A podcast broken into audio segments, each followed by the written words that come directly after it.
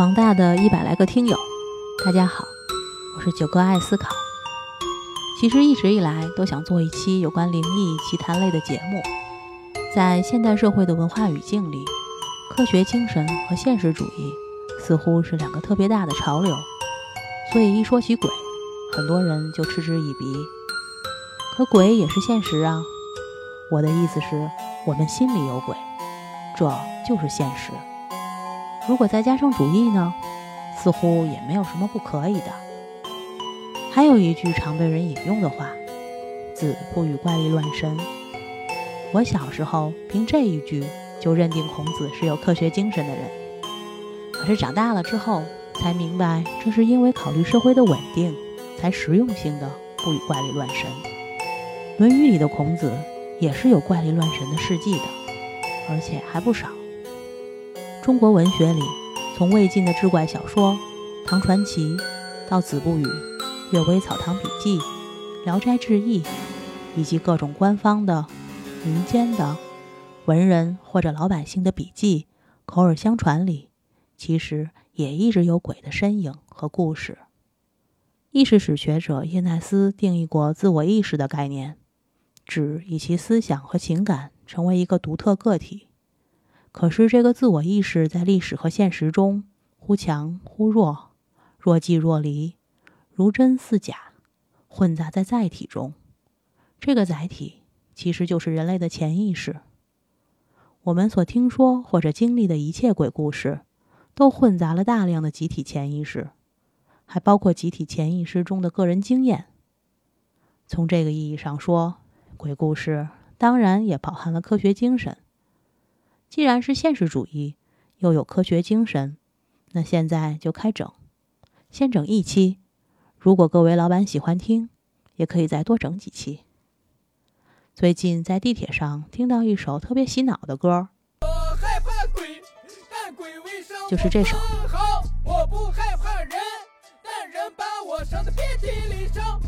其实仔细想想，还真的是这样。我害怕鬼，但鬼。却从未伤我分毫。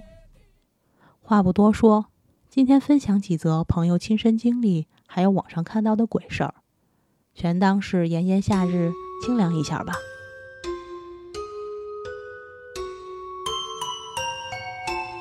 作家郑鹏讲过他亲历的一件事儿。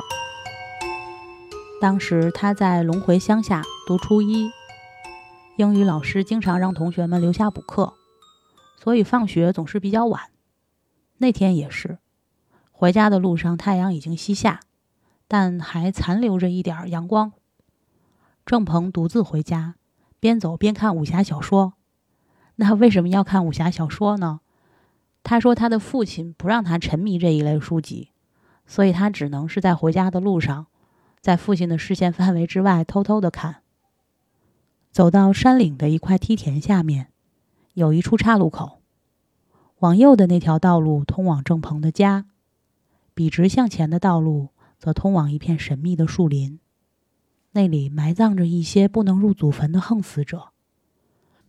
就在快要抵达路口时，郑鹏忽然听见一阵声响，似乎是有人在亲切的呼唤他。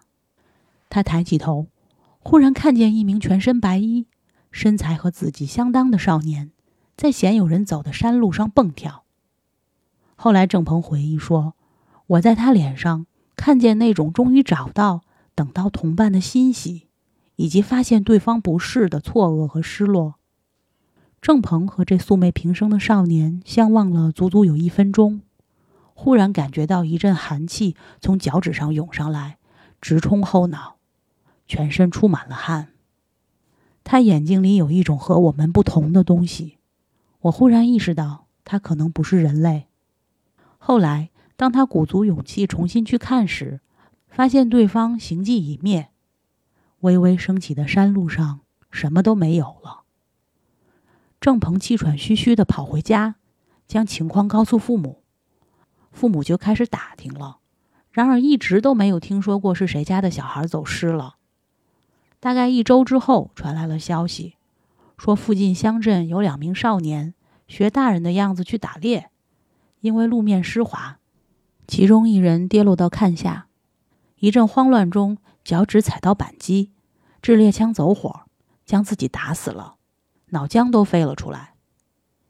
郑鹏说，事情发生在农历八月，很难忘。二零一九年九月二十一日的时候，我再次遇见了郑鹏，他向我核实了一个细节，就是他听见有人招呼他的时候，那个言语似乎特别难懂。后来，郑鹏参加《十月》杂志组织的一个会议，两名负责会务的姑娘在听到这个故事的时候，都吓哭了。其实这类与鬼忽然遭遇的事情并不算罕见。还有一位小姐姐也曾分享过她的目击故事，名字隐去，简称她为 T 吧。T 说她在读书的时候，中学是古庙改建而成的，附近以前是战场，曾经有两千多人在此牺牲。某夜一更时分，也就是现在晚上八九点钟的样子吧。他亲眼见到九团灵火在纪念碑前旋转。另外，在他十岁左右的时候，他尚未上学的妹妹常常告诉大人，说窗外的古树上住着十几位穿白衣白袍的人。大人都以之为狂语，但是他妹妹信誓旦旦地跟他说：“姐姐，我真看见了，我每天晚上都能看见很多人坐在那儿。”T 是湖南岳阳人，一起吃饭。席间谈及高速公路，T 认为有些路段事故多发，和客观条件欠佳有关，有的却无法从这方面解释。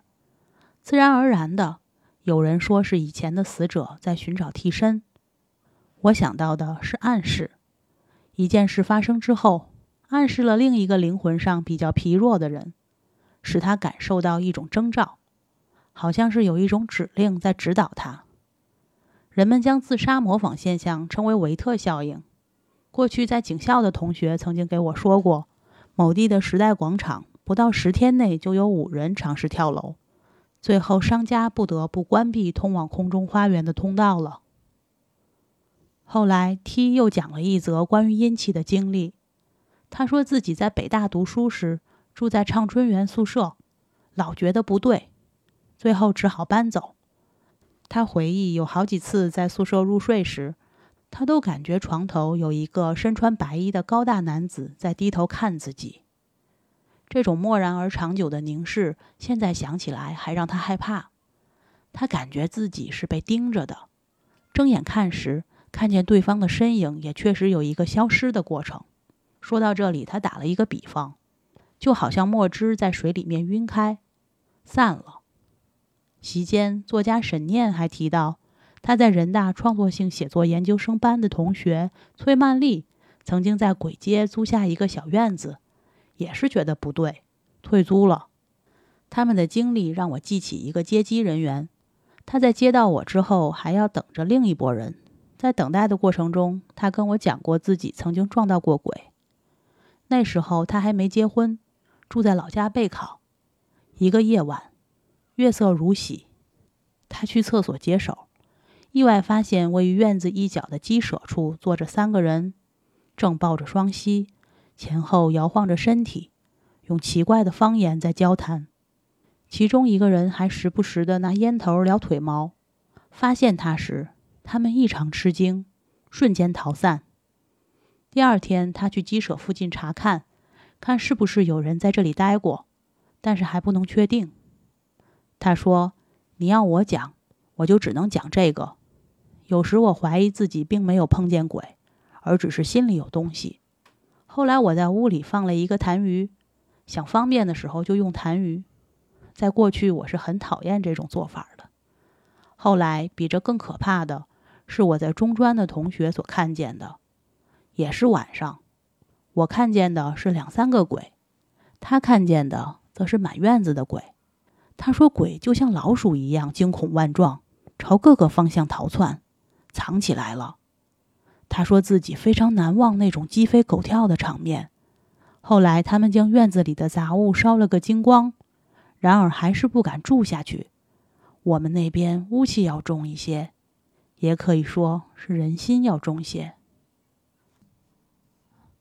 以前老辈儿有这样一个说法，叫“鬼怕恶人”。还有更普遍的一种说法是想鬼怕杀伐之气，因此部队啊、衙门啊这类地方就不太容易见鬼。之所以觉得未必如此，是曾经听过一位当过兵的朋友在部队经历过的鬼事儿，叫他 Z 吧。二零零八年冬天，Z 被安排晚上站岗，这是他当兵的第二年。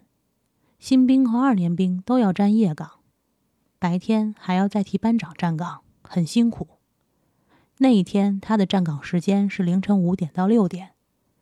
这个时间站岗是最难受的，因为六点站岗结束之后，六点半所有人就要起床了。所以每当他站这班岗时，就会顺手把枕头拿下去，等站完岗就在窗台上躺半个小时，偷偷的小睡一下。睡着睡着就迷糊了，以为自己还在宿舍呢。这个时候，忽然感觉有人在耳边吹口哨。声音清晰，他以为宿舍的人在恶作剧，眼睛没睁，就顺手推了对方一把，说了一声“滚”。不料口哨还在吹，他又推了一把。到第三次，他生气了，使劲推了一把，大喊了一声“滚”，却一下清醒了。他根本不是在宿舍，而是在门岗旁边的窗台上。立刻睁开眼睛，周围什么都没有。起来之后，他点了一支烟，起初没当回事儿，抽着烟往大门外面走，却看到马路上是一对做白事儿的车，最前面的一辆正是灵车。我怀疑是走廊里有偶尔经过的战友恶作剧，他却很肯定当时没有任何人经过。以上就是这一期分享的见鬼故事。如果您有类似的经历，欢迎分享给我，谢谢。